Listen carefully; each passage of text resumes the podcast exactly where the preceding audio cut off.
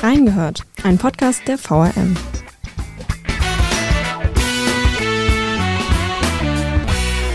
Der Rheingau ist berühmt für den Riesling, aber welche Aufgaben fallen im Weinbau eigentlich das Jahr über so an? In der Serie Mit den Winzern durchs Weinjahr besucht Redakteurin Laura Haaf jeden Monat ein anderes Weingut. Wie die Recherche dazu abläuft, was sie bisher alles gelernt hat und wie es den Winzern momentan geht, wir haben reingehört. Hallo und herzlich willkommen zu einer neuen Folge Reingehört. Ich bin Johanna, Volontärin bei der VRM und mit mir im Studio ist heute Laura Haaf, Redakteurin in der Rheingau-Redaktion des Wiesbadener Kuriers. Hi Laura. Hallo. Du berichtest ja täglich über den Rheingau. Da kommt man ja um das Thema Wein nicht drum herum. Trinkst du denn überhaupt selbst gerne Wein? Ja, und das war auch ein bisschen Voraussetzung im Vorstellungsgespräch tatsächlich. Also als ich mich auf die Stelle beworben habe, nach dem Volontariat, hatte ich schon so ein bisschen angedeutet, dass ich ähm, im Unternehmen bleiben möchte, beziehungsweise vor allen Dingen in Wiesbaden bleiben möchte. Und als dann die Stelle frei geworden ist, war es so, dass der Olaf Ströbeck damals auf mich zugekommen ist und mich gefragt, ob ich mir das vorstellen kann. Und ich war so, ja, perfekt, Traumstelle. Und dann haben wir halt so ein Gespräch gehabt, so ein kleines Vorstellungsgespräch, ein bisschen anders als jetzt am Anfang, weil kannten mich ja alle schon. Ja. Und da war das halt auch wirklich dieses, du trinkst Wein, oder? Ich so, mhm, ja. also es war schon so Voraussetzung, dass ich die, also so ein bisschen, ich glaube jetzt nicht, dass es so, wenn ich jetzt gesagt hätte, nein, dann hätte ich es nicht bekommen, aber es ist schon so ein bisschen so, dass die Lisa Beuth, die das vorher gemacht hat, eben auch diese Themen betreut hat und der Wunsch da war, dass das dann von der Nachfolgerin übernommen wird. Es ist schon wichtig, dass man so eine Verbindung dazu hat. Ja. Mhm, ja. Okay. Ja, wir wollen ja heute über deine Serie sprechen. Mit den Winzern durchs Weinjahr heißt die. Und dabei schaust du jeden Monat einem anderen Winzer bei der Arbeit über die Schulter. Wie bist du auf die Idee gekommen, so eine Serie zu machen? Das ist jetzt auch so ein bisschen geklaut. Das war tatsächlich auch äh, so, dass wir im Juni letztes Jahr, die äh, Lisa Bolz und ich zu einer Gemeindevertretung gefahren sind, in Wallhof damals. Da war sie noch selbst im Rheingau und sie hat mich halt mitgenommen, um mir das so ein bisschen zu zeigen, die Leute vorzustellen, weil da schon so im Gespräch war, dass ich halt ab August die Stelle dann übernehmen soll. Und da haben wir im Auto halt über Themen gesprochen und sie hat gemeint, so ja, man könnte auch mal so eine Serie machen über die Winzer. Und sie hatte tatsächlich irgendwann vorher so ein bisschen auch in die Richtung was gemacht. Also sie hatte auf jeden Fall so einen Teil, das hieß allerdings nicht mit den Winzern durchs Weinjahr, sondern das hatte einen anderen Namen den ich jetzt nicht gerade auf dem Schirm habe. Und es war auch keine zwölfteilige Serie, sondern es war einfach so ein bisschen dieses Jahr auch mal schauen, was da so ansteht halt. Und das zusammen mit der Landwirtschaftsserie von der Kollegin Eva Bender aus der Lokalredaktion war so ein bisschen die Kombination, wie das dann entstanden ist, dass ich dann gedacht habe, so okay, wie wäre das, wenn man wirklich jeden Monat zu einem anderen Betrieb geht und sich das so ein bisschen anschaut. Also es ist eine Kombination aus zwei Ideen von zwei Kolleginnen, die ich einfach zusammengemischt habe und ja, genau. Ich hatte mir auch in Vorbereitung auf den Podcast jetzt diese Landwirtschaftsserie von Eva Wender mal durchgelesen, vielleicht kurz für die Hörer. Also da geht es darum, dass sie einen Landwirt über ein Jahr lang begleitet und ihm eben auch bei der Arbeit äh, zuschaut und mal guckt, was er eigentlich das ganze Jahr über so macht. Aber genau, sie hat einen Landwirt genommen und den das ganze Jahr begleitet. Du sagst ja jetzt, du guckst jeden Monat bei verschiedenen Winzern rein. Wie ist es denn zu der Überlegung gekommen oder warum diese Entscheidung? Also für mich war es wichtig, dass es verschiedene sind. Also es gab kurz auch mal die Überlegung, hatte ich mit dem äh, Christopher Schäfer drüber gesprochen, wie wir das genau aufziehen wollen. Und er hatte dann halt gesagt, so ja, man könnte ja sich so einen Betrieb aussuchen. Und wir haben dann zusammen ein bisschen überlegt und haben dann überlegt, so der Rheingau ist halt einfach gerade für diese Breite an Betrieben bekannt. So es gibt unfassbar viele Winzer dort. Und dann sich einen einzigen rauszugreifen und zu sagen, wir fokussieren uns jetzt und schreiben zwölf Texte über diesen einen Winzer oder diesen einen, dieses eine Weingut, hat so ein bisschen sich falsch angefühlt. Einfach zu sagen, wir geben den anderen keine Chance, auch dargestellt zu werden. Und wir haben halt auch so ein bisschen in die Richtung, was halt sehr, sehr wichtig war für mich, ist es auch, dass es jetzt nicht, okay, das sind alles tolle Betriebe, die sind auch regelmäßige Blatt, aber jetzt nicht ein Schloss Vollrats da abgebildet ist oder ein Kloster Eberbach, sondern wirklich die kleinen Betriebe, die, die vielleicht neun bis zwölf Hektar haben oder sowas. Also ich glaube, der größte, den wir bislang hatten, hatte 18. Mhm. Bin ich jetzt nicht hundertprozentig sicher, also nicht mich drauf festnageln, mhm. aber die meisten Betriebe sind sehr, sehr klein und einfach da Leuten eine Chance zu geben, zu zeigen, was sie halt machen und so ein bisschen die Breite abzubilden und zu zeigen, der Rheingau ist halt nicht nur das, sondern es ist auch das, das, das und das. Cool.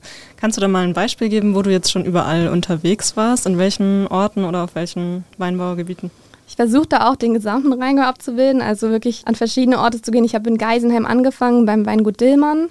Die beiden, äh, Marcel und Marius Dillmann, sind sehr bekannt auch so bei Instagram. Also das ist so, wenn man irgendwie mit Menschen redet, die sich für Wein interessieren und man sagt Weingut Dillmann, sind die so, ah ja, die kenne ich, das sind die, die immer die Hüte tragen. So. Ähm, und da ist auch immer so ein bisschen der ähm, Hintergrund gewesen, dass ich mit dem Henry Seuter mich darüber unterhalte, der ja im Rheingau aufgewachsen ist, der einfach sehr, sehr viele Betriebe kennt und da immer so ein bisschen mir gesagt hat, so hey, vielleicht fragst du die mal, vielleicht fragst du die mal und da auch die Kontakte so ein bisschen hergestellt hat. Und das ist dann eigentlich immer so, ich schreibe die an und sage halt, was das genau ist, was ich halt vorhabe. Dadurch, dass die halt gestartet haben, gab es ja noch keine Teile, also jetzt zum Beispiel Mai, April, so ich hänge dann halt auch die Teile vom Vormonat an und zeige denen halt, was genau sie erwarten können, wenn sie halt mit mir so ein Interview führen. Also was für eine Art von Artikel das sein wird, welcher Umfang das ist und sowas. Das war bei denen halt noch sehr viel ausprobieren am Anfang, aber das ist in Geisenham gewesen. Zwei Brüder. Dann war ich beim Weingut Kessler in Martinsthal. Dann äh, Weingut Moor in Lorch.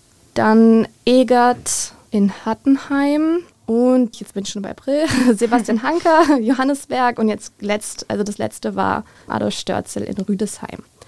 Also einfach zu versuchen, den gesamten Rheingau oder halt auch die ganzen verschiedenen Städte und ähm, Gemeinden abzubilden. Ich habe jetzt so ein bisschen für äh, Juli meinen Blick auf Friedrich gelegt, dass wir halt mal in die Richtung gehen, weil da hatte ich jetzt noch gar nichts. Und dann einfach die gesamte Breite halt so zu zeigen. Jetzt würde mich mal interessieren, wie so ein Termin vor Ort abläuft. Also wie lange bist du da? Weißt du dann vorher schon ungefähr, was dich erwartet oder wie dieser Tag oder vielleicht auch nur die Stunde, ich weiß ja nicht, wie lange du da bist, ähm, ja, was dich da erwartet? Also es sind meistens so zwei Stunden. Ich fahre dann halt hin in den Rheingau mit dem Auto, in der Regel. Jetzt die letzten zwei Monate auch ein bisschen anders, aber vielleicht dazu später ja, mehr. Dazu kommen wir noch. ähm, es ist dann ein äh, Fotograf vor Ort. Oft ist es der Hermann Heibel, der für uns im Rheingau als freier Fotograf Fotos macht. Aber auch die Bildredaktion ist schon ein paar Mal dabei gewesen, die dann ähm, den Termin so ein bisschen begleiten. Das ist auch das, was wir meistens am Anfang machen. Also dadurch, dass die Winzer ja den Text vorher haben vom Vormonat, wissen die so ein bisschen, in welche Richtung das im Vormonat ging und setzen den Fokus ein bisschen anders. Also das war auch wichtig, weil halt gerade so zwischen Januar bis April hat sich sehr viel wiederholt. Also da waren einfach viele Arbeitsschritte. Bei Weingut Dillmann zum Beispiel, die haben viel früher angefangen mit dem Rebschnitt, was so ein bisschen der Startpunkt vom Weinjahr ist. Beziehungsweise nicht ein bisschen, das ist der Startpunkt vom Weinjahr.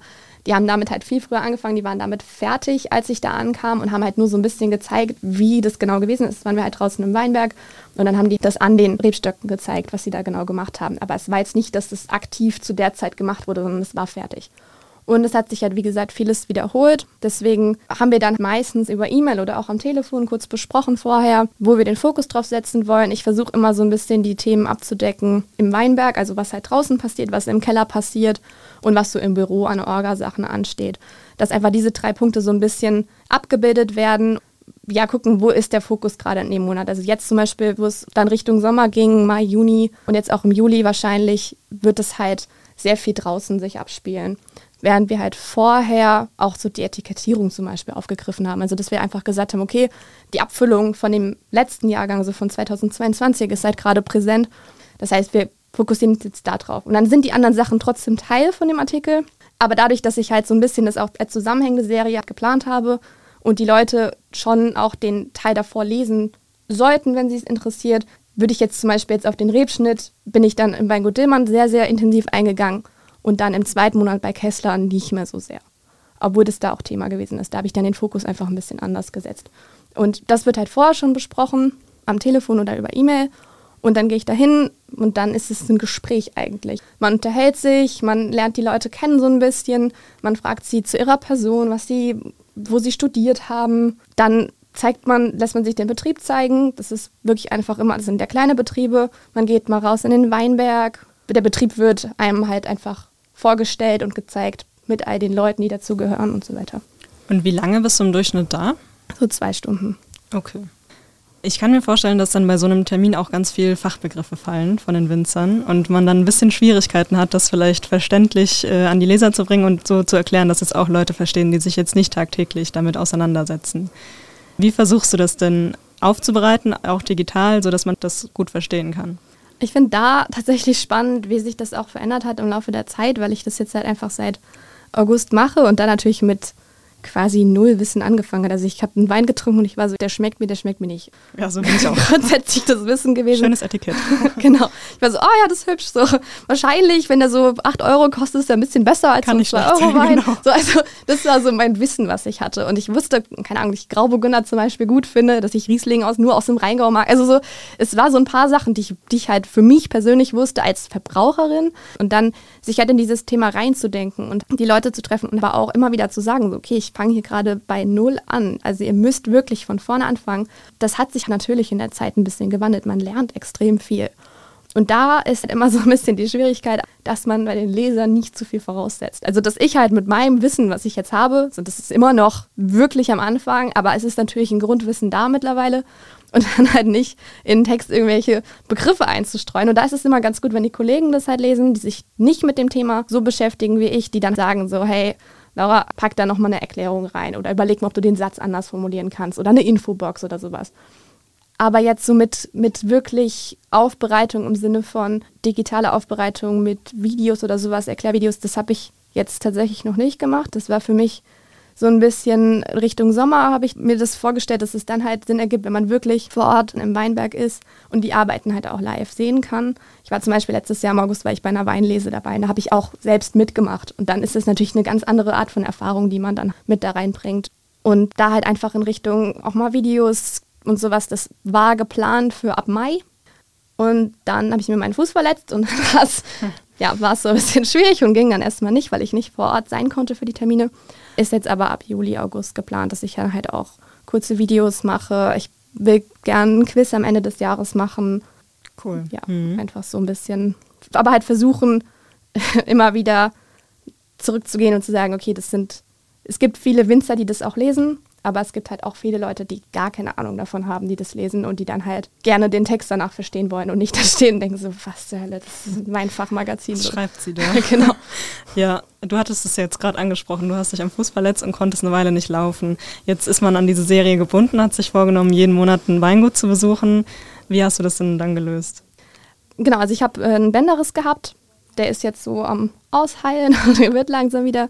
Aber den Mai und auch den Juni konnte ich nicht auftreten, nicht Auto fahren und war sehr ans Homeoffice gebunden.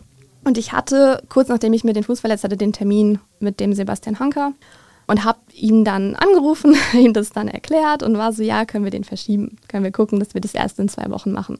Halt in der Hoffnung, dass es bis dahin besser wird, weil halt auch im Krankenhaus gesagt wurde, ja, ja, auftreten geht, Autofahren geht, alles gar kein Problem. Und ich war so, es geht halt nicht, aber vielleicht in zwei Wochen.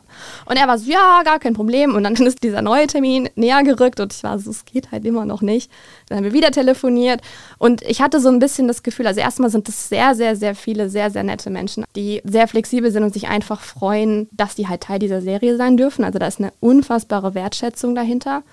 Und gleichzeitig hatte ich aber auch den Eindruck, dass durch Corona die Leute eh so ein bisschen an Videocalls, an Telefongespräche gewöhnt sind und das halt kein Riesending mehr für die meisten ist. Also Sebastian Hanker zum Beispiel hat Videos für mich aus dem Weinberg aufgenommen mit Erklärungen dazu, mir alles ganz genau gezeigt. Dann haben wir uns über Zoom zusammengeschaltet, haben da über eine Stunde uns da unterhalten nochmal. Dann hat er später noch einzelne Abschnitte vom Text halt nochmal gelesen, einfach um zu gucken, so, hey, passt das gerade? Er hat auch einmal eine kleine Änderung eingeführt, wo ich was nicht richtig verstanden hatte, weil ich es einfach halt nicht vor Ort sehen konnte. Und das war jetzt bei beiden, Sebastian Hanker und bei Adolf Störzel, beziehungsweise Benedikt Störzel war der Sohn, mit dem ich geredet habe. Die waren beide super entgegenkommen, super nett und haben überhaupt gar kein Problem damit gehabt.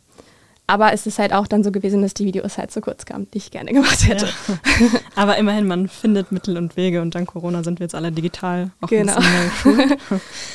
Ja, dann haben wir jetzt ja so ein bisschen das Journalistische abgedeckt, wie du da rangegangen bist. Mich würde aber auch mal interessieren, jetzt ist ja Halbzeit bei der Serie. Ähm, vielleicht kannst du uns ganz grob mal einen Einblick geben, was denn so im ersten halben Jahr an Aufgaben für die Winzer jetzt eigentlich anfiel. Ja, also wie gesagt, es fing mit dem Rebschnitt an. Da ist es einfach so, dass halt die Weinstöcke von den, von den Trieben befreit werden, die halt so überflüssig sind. Es bleibt dann einer stehen. Also es ist dann so, dass halt ein Haupttrieb stehen bleibt. Und die anderen werden aus den Weinstöcken ausgehoben, nennt sich das, in die Mitte von den Zeilen gelegt. und dann gehäckselt, damit die Nährstoffe wieder dem Boden zugutekommen. Das war so der Anfang von dem Jahr. Dann ist ganz, ganz viel die Drahtanlagen reparieren, diese Pfähle austauschen zum Beispiel. Da sind viele aus Holz, die sind halt irgendwann morsch, müssen dann ausgetauscht werden. Das sind so Sachen, die halt gerade so Anfang des Jahres anstehen. Die Triebe werden dann so angebunden an diese Drahtanlage. Da gibt es auch verschiedene Möglichkeiten, wie das ist. Das ist alles in den Texten erklärt weil das nicht jedes Weingut gleich macht. Also die haben da alle so ein bisschen unterschiedliche Erfahrungen mitgemacht, was sie halt irgendwie ähm, gut finden. Es gibt da so einen Halbbogen zum Beispiel, in dem das auch angebunden wird. Das war dann so bis ja April, März, April rum, dass diese ganzen Arbeiten halt gemacht wurden. Und dann ab Mai ging es halt los. Also das war halt wirklich die Zeit. Ich habe auch gemerkt, dass ich halt so Januar, Februar, März, April schon gut drin war. Und dann haben die halt die Sachen erzählt und ich war so, ah ja, das ist das und das. Und die waren so, ah, okay, alles klar, da ist so ein bisschen Wissen da. Und im Mai dann mit Sebastian Hanker war ich so, okay, stopp, das gerade bitte nochmal zurück und nochmal bitte erklären und nochmal genauer. Und da, wie gesagt, hat er mit Videos sehr, sehr nachgeholfen. Ähm, da ist es eben so, dass wirklich halt das meiste dann ab draußen stattfindet, dass die Reben bis Mitte des Monats ausgebrochen werden das ist so ein Arbeitsschritt, wo die Doppeltriebe ähm, und andere Triebe, die so zur Verdichtung führen, halt abgebrochen werden, damit am Ende nur ein Trieb übrig bleibt. Also da ist, man hat am Anfang diese eine, diese eine. Ich habe auch schon ein paar Fragezeichen. ja, ich versuche es nochmal besser zu erklären. ähm, genau, also wenn die Rebe austreibt, dann sind da natürlich verschiedene Triebe dran, an denen dann die Blätter wachsen, wo dann später die Trauben rauskommen. Und die werden abgebrochen, sodass eine übrig bleibt, eine Haupt, auch wieder ein Haupttrieb. Ja. Das ist so ein bisschen damit, also wenn man jetzt zum Beispiel einen Rebstock hat, der wild wuchert und wo unfassbar viele Blätter rauskommen, dann setzt dieser Rebstock extrem viel von seinen Nährstoffen, von seinem Wachstum in die Blätter, sodass die Trauben weniger gut schmecken. Wenn aber nur ein Trieb vorhanden ist, aus dem dann Blätter und Trauben und so weiter rauskommen, dann ähm, funktioniert es eben, dass es mehr auf die Trauben fokussiert wird und die Trauben einfach besser werden. Das sind alles so Qualitätsschritte, um das okay. besser hinzubekommen. Das habe ich jetzt auch verstanden. Sehr gut. Sehr gut. ähm, und da ist es eben ganz, ganz viel so, dass, also so Ertragsregulierung nennt sich das, damit es eine höhere Qualität am Ende gibt. Ähm, dann wird geheftet, wo dann auch wieder die Triebe an die Drahtanlage, damit die so ein schönes Wachstum haben, nach oben wachsen, nicht zu den Seiten, nicht umknicken. Da ist ganz, ganz viel so Versuche, eben das Wachstum auf eine Art und Weise zu regeln, dass es eben nicht in alle Richtungen steht, sondern gut nach oben, gerade das Wachstum zur Sonne hin und so weiter. Also das ist einfach ganz, ganz viel solche Sachen. Es wird ganz viel Pflanzenschutz betrieben. Gerade halt jetzt so im Frühjahr hat es ja viel geregnet. Da ist es sehr wichtig gewesen, dass halt wegen der Pilzkrankheiten Pflanzenschutz betrieben wird, was dann gleichzeitig aber auch so ein bisschen schwierig wieder ist, weil sobald du da halt irgendwie auf biologische Pflanzenschutzmittel setzt, ist es halt so, dass es häufiger gemacht werden muss. Also es gibt einfach unfassbar viele Schritte, die du halt im Weinberg machen musst in der Zeit. Und gerade ab Mai kommst du kaum noch hinterher als Winzer. Also das war auch genau das, was mir da gesagt wurde, so es geht dann los. Es ist gerade so ein bisschen wärmer geworden und die Pflanze explodiert quasi und das Wachstum ist krass und dann ist es halt auch wirklich ganz, ganz schnell, bis halt die Blüte ansteht. Jetzt sind ja schon diese kleinen Träubchen sind jetzt schon dran, die werden jetzt größer so und im August wird schon gelesen so. Also es ist halt das wahnsinnig heißt, die Work-Life-Balance ist auch nicht mehr vorhanden bei den Winzern. Die haben die sowieso nicht. Also. Das gibt es absolut nicht. War tatsächlich auch Grund dafür, weil ich das ganz, ganz wichtig fand. Dieses Hotels gehen irgendwie im Januar in so eine Pause so und haben halt irgendwie, sind da halt zu, also viele Hotels. Und die Leute sind immer so, oh ja, ach, Winzer haben doch nur von, von Mai bis Oktober was zu tun. So, nein.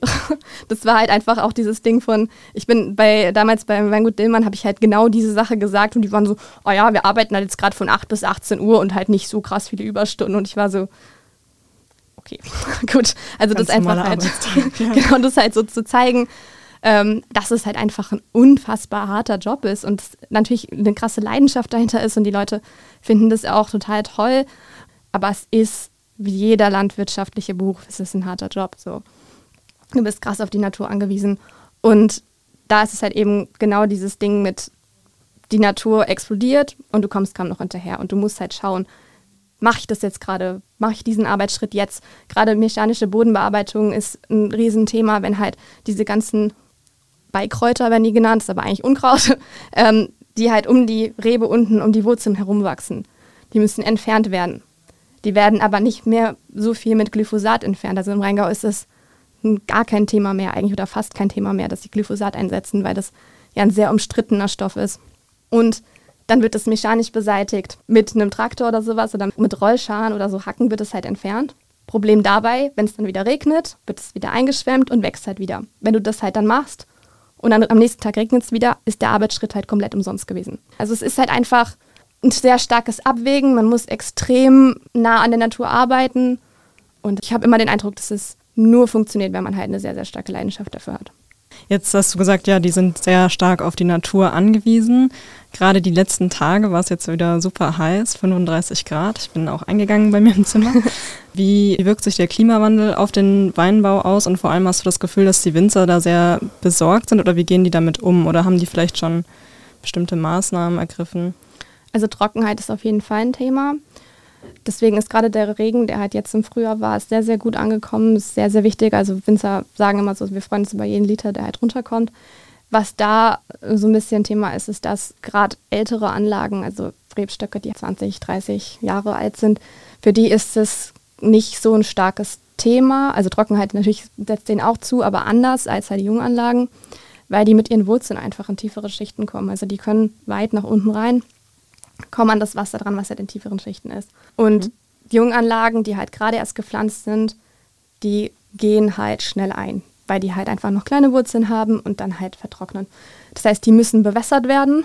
Das ist immer ein Riesenthema. Halt auch in Weinberge, die halt irgendwie in Steillagen liegen, wo dann die Erde noch mal ein bisschen anders ist, ist es noch schwieriger. Und da zu wissen, okay, wir müssen halt jetzt gerade Wasser zuführen, weil die Natur alleine das halt nicht bereitstellen kann deswegen gerade so jetzt im Frühjahr, als es halt viel geregnet hat, ist halt dieses Reservoir im Boden, also dieses, der Wasserhaushalt ist halt aufgeführt worden. Das ist sehr, sehr gut gewesen. Und jetzt macht wahrscheinlich den Sommer vielleicht ein bisschen einfacher als letztes Jahr. Ansonsten war letztes Jahr zum Beispiel Thema, dass es halt dann der Sommer eigentlich gut gewesen ist von den Temperaturen, also von der Hitze her, bis auf das halt natürlich zugewässert werden musste. Aber dann ab August, September, als dann die Lese, beziehungsweise ab August, als dann die Lese kurz bevorstand, es halt sehr viel geregnet hat. Also da sind jetzt auch viel zu viele Infos, um jetzt da irgendwie in die Tiefe zu gehen, aber da ist halt auch so, Wasser im Frühjahr ist perfekt. Bisschen Wasser kurz vor der Lese ist perfekt. Zu viel Wasser ist nicht so gut. Also es gibt einfach da verschiedene Sachen, die Einfluss haben auch wieder. Also Trockenheit ist vor allen Dingen so Thema von der Klimakrise. Ansonsten ist gerade Riesling ist ja Rheingau, ist ja die Rebsorte, die halt da angebaut wird. Und für den Riesling ist es eigentlich ziemlich gut, dass es wärmer wird der hat vorher immer so ein bisschen, war Thema, dass das halt nicht richtig reif wird durch die Sonne, wird der schneller reif, früher reif und besser vom Geschmack her. Also er ist nicht mehr so sauer, was natürlich gut ankommt, weil Leute mögen nicht so gerne so saure Weine. Das heißt, für den Riesling ist das eigentlich top. Ist halt aber Trockenheit ist auf jeden Fall ein Problem. Klar, insgesamt ist es nicht so gut, aber es gibt immerhin dann etwas Positives. das ist doch schon mal schön. aber ja. Ähm, ist es dann so, dass sich jetzt mehr Winzer dem ökologischen Weinbau zuwenden statt dem konventionellen? Ja, auf jeden Fall. Gerade bei den großen sieht man das extrem. Schloss Feuratz hat jetzt dieses Jahr den ersten Jahrgang, der ähm, ökologisch ist komplett, also zertifiziert ökologisch. Das ist ein Drei-Jahre-Prozess. Und wenn man den anfängt, dann ist man schon, ich glaube, ab dem zweiten Jahr, das jetzt kann jetzt aber auch Quatsch sein, ab dem, also irgendwann ist man zwischendrin eigentlich schon biologisch, aber die Zertifizierung kommt halt erst nach dem dritten Jahr, also mit dem dritten Jahrgang. Das heißt, der 2023er ist jetzt der erste von Schloss Vollrats. Kloster Eberbach stellt aber auch gerade um, also die ganzen großen Betriebe, ähm, Prinz von Hessen stellt gerade um, die ähm, sind auf jeden Fall auf dem Weg und sagen halt, dass es für die Zukunft halt ein essentiell wichtiger Schritt ist. Die haben aber halt auch mehr Kapital dafür, muss man halt sagen. Ähm, bei den Kleinen ist es so, dass es teilweise so ist. Also da gibt es auf jeden Fall auch noch konventionelle Betriebe.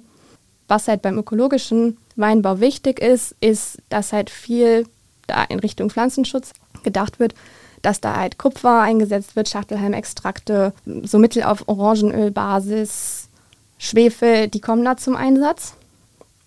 Und beim konventionellen kommen halt andere Pflanzenschutzmittel äh, zum Einsatz, die halt ja bisschen schädlicher für den Boden sind. Problem ist halt, die ökologischen müssen häufiger angebracht werden.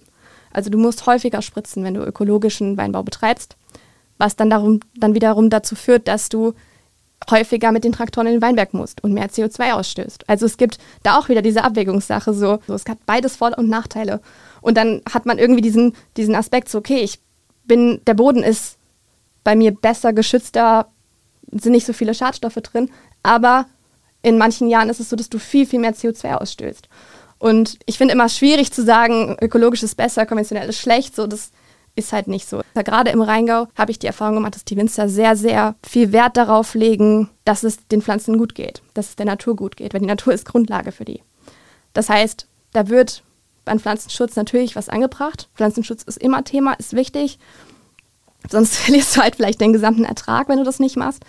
Da ist aber halt einfach auch die Situation so, dass natürlich keiner jetzt denkt, oh ja, vorsorglich sprühe ich da jetzt mal keine Ahnung wie viel drauf. So natürlich nicht. Sondern die versuchen alle damit umzugehen, dass es so viel wie nötig ist, aber halt auch so wenig wie möglich, weil keiner will die Natur belasten. Klar, also ja, die sind ja wirklich darauf angewiesen. Also es gibt quasi kein Gut und Schlecht, sondern man, es kommt drauf an, kann man sagen, wie bei vielen Sachen. Es hat beides Vor- und Nachteile. Und ich finde, den Schritt zu gehen, zu sagen, wir machen das, wir stellen es um, ist ein super toller Schritt. Aber es ist halt nicht allein damit getan. Ja, okay. Ähm, noch ein anderer Trend, den man jetzt ja vielleicht beobachten kann oder den ich auch äh, in deinem Artikel im letzten gesehen habe. Da warst du im Juni auf dem Weingut Adolf Störzel und hast mit äh, Benedikt Störzel gesprochen. Der ist 28 und leitet den Betrieb mit seinem Vater. Es gibt ja jetzt viele Jungwinzer, irgendwie hört man davon zumindest häufig, die dann vielleicht den Betrieb übernehmen. Hast du den Eindruck, dass junge Leute Lust darauf haben generell oder dass es eher schwierig ist, ähm, jemanden zu finden, der jetzt deinen Betrieb übernimmt? Also im Rheingau ist es schon so, dass es sehr, sehr viele Betriebe gibt, die jetzt gerade so einen Generationenwechsel haben, wo die jüngere Generation halt gerade mit dem Studium fertig ist oder mit dem Weinbautechniker fertig ist oder einfach insgesamt so ein bisschen, die haben dann, sind dann schon aufgewachsen damit und haben halt immer mal wieder geholfen und sowas und übernehmen jetzt gerade. Da ist es oft so, dass halt gerade wie bei, ähm, wie bei Störzel, bei Adolf Störzel, ähm, die Generationen noch Seite an Seite arbeiten und nicht halt eben komplett ausgeklammert sind. Also auch bei Weingut Dillmann zum Beispiel, da ist der Vater auch noch involviert und die Mutter auch. Also ist es jetzt nicht so, dass es dann so, oh ja, okay, jetzt ist der Cut und ähm, man ja. ist jetzt halt, man hat jetzt die neuen Chefs und die, die äh, Generation davor ist raus, sondern die sind immer noch beteiligt, aber es shiftet und der Fokus ist einfach auf der neuen Generation. Und das sind dann die Chefs und die anderen sind halt noch beteiligt daran und da ist halt auch oft zu hören, gerade wenn halt Sachen umgestellt werden und sowas, dass es dann auch schon oft zu unterschiedlichen Meinungen einfach kommt, weil die haben das über Jahrzehnte lang so betrieben und das dann an die neue Generation abzugeben, die machen zu lassen und zu sagen, wir ändern das jetzt alles, kann schwierig sein. Habe ich jetzt aber im Rheingau auch auf die Art und Weise noch nicht so stark wahrgenommen, dass es jetzt zu richtigen Problemen geführt hat. Also es ist so, dass es natürlich immer wieder gesagt wird, so ja, ach, ja, da sind wir schon auch mal anderer Meinung. Aber grundsätzlich habe ich das Gefühl, dass es sehr positiv wahrgenommen wird, dass die sehr, sehr viel modernisieren, Social Media Auftritte haben, da sehr, sehr viel. Also es gibt ganz, ganz viele Weingüter, die halt dann so Erklärvideos machen, die Weingut Dillmann, die halt wirklich so ein bisschen in die TikTok-Richtung gehen und dann so Tanzvideos machen vor den Edelstahlfässern und sowas. Das ja. halt einfach ja, der Fokus ein bisschen anders ist, die Vermarktung anders wird und da halt neu gedacht wird. Und halt auch ganz, ganz viel mit Nachhaltigkeit. Also in die Richtung von entweder halt wirklich die Zertifizierung, zu sagen, wir gehen jetzt diesen Schritt, wir wollen das. Bei Dillmann laufen zum Beispiel Hühner über den Hof. Die nehmen Kompost aus der, also wirklich von Geisenheim, kriegen die Kompost, den die dann auf die Weinberge drauf, drauf tun und dann halt damit düngen. Und ja. dann laufen die Hühner rum, die halt ja. da so ein bisschen einfach, also frei wirklich auch auf diesem Grundstück, sind dann halt überall so kleine Hühner, die dann halt da so ein bisschen die Sachen halt so picken. Und Solar ist auch ein Riesenthema. Also ganz, ganz viele Betriebe sind mittlerweile zum Teil Solarbetrieben. Und da merkt man einfach, dass sich was tut. Und ich finde es sehr, sehr schön eigentlich, weil es ja immer so ein bisschen diese, dieses Vorurteil gibt, dass halt Landwirtschaft so ein bisschen auf der Stelle tritt und sich nicht viel tut, sondern die Leute halt sagen, oh, das haben wir schon immer so gemacht. Und es erlebe ich komplett anders bei den Winzern. Ja, schön. Ich meine, wir gehören ja auch zur jungen Generation. Ich finde das auch eigentlich cool. Ich würde mir auch so ein TikTok-Video anschauen. also Macht's mal. Daher, Sind ja. empfehlenswert. Ja. Und vegan zum Beispiel ist auch. Also ah, ja. die meisten, die meisten, mit denen ich gesprochen habe, sind vegan. Also die Weine sind vegan, meine ich. Steht nicht immer drauf. Aber das halt auch und hat Zertifizierungsgründe. Das ist ja einfach dieses Siegel auch wieder, was kostet und so weiter. Ja. Das heißt, wir können als Fazit festhalten, die Zukunft für den Weinanbau sieht gar nicht so schlecht aus. Auf jeden Fall. Gut, ja, dann kommen wir mal zum Ende. Vielleicht kannst du noch mal ein bisschen anteasern, worauf kann man sich freuen im nächsten halben Jahr, wenn man deine Serie weiter verfolgt. Was sind spannende Sachen? Äh, man kann sich auf hoffentlich Videos freuen. ähm, ich werde im Juli, wie gesagt, Richtung Kittrich schauen.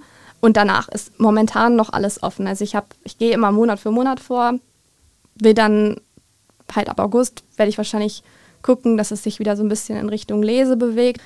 Werde vielleicht auch noch mal gucken, ob ich zu einem Betrieb gehe, wo ich halt auch noch mal so ein bisschen mithelfen kann. Und dann halt so ab Oktober, wenn dann halt die ganzen Weine gelesen sind. Ich will auch tatsächlich schauen, so Richtung Spätlese, Richtung Eiswein, wenn es halt irgendwie gibt, weiß man mhm. ja nie. Aber würde mich auch interessieren, wie das ja. halt abläuft. Und bin da tatsächlich noch ziemlich offen. Ich kann noch nicht so viel sagen. Okay, also Nur, dass ich Videos plane, dass ich ja. vielleicht ein Quiz äh, am Ende des Jahres, also ich weiß nicht, vielleicht mache ich es auch früher, aber ich plane auf jeden Fall ein Quiz irgendwann in diesem Zeitraum zu machen, so ein bisschen Rückblick und testen mal euer Weinwissen so auf die Art. Und genau. Also ich packe auf jeden Fall den Link zu deiner Serie in die Show Notes, dann können sich alle schon mal auf das Quiz vorbereiten. Ihr solltet auf jeden Fall die bisherigen Teile lesen. Ähm, außerdem verlinke ich auch den Podcast Wein mal eins, den Weinpodcast der VRM für alle, die noch mehr um das Thema Wein lernen möchten. Wenn ihr noch Ideen, Kritik oder Anregungen zur Folge oder für den Podcast habt, dann schickt sie gerne an audio.vrm.de. Danke, Laura, für das Gespräch und schön, dass du da warst. Sehr gerne. Euch eine gute Woche und bis zum nächsten Mal. Tschüss. Tschüss.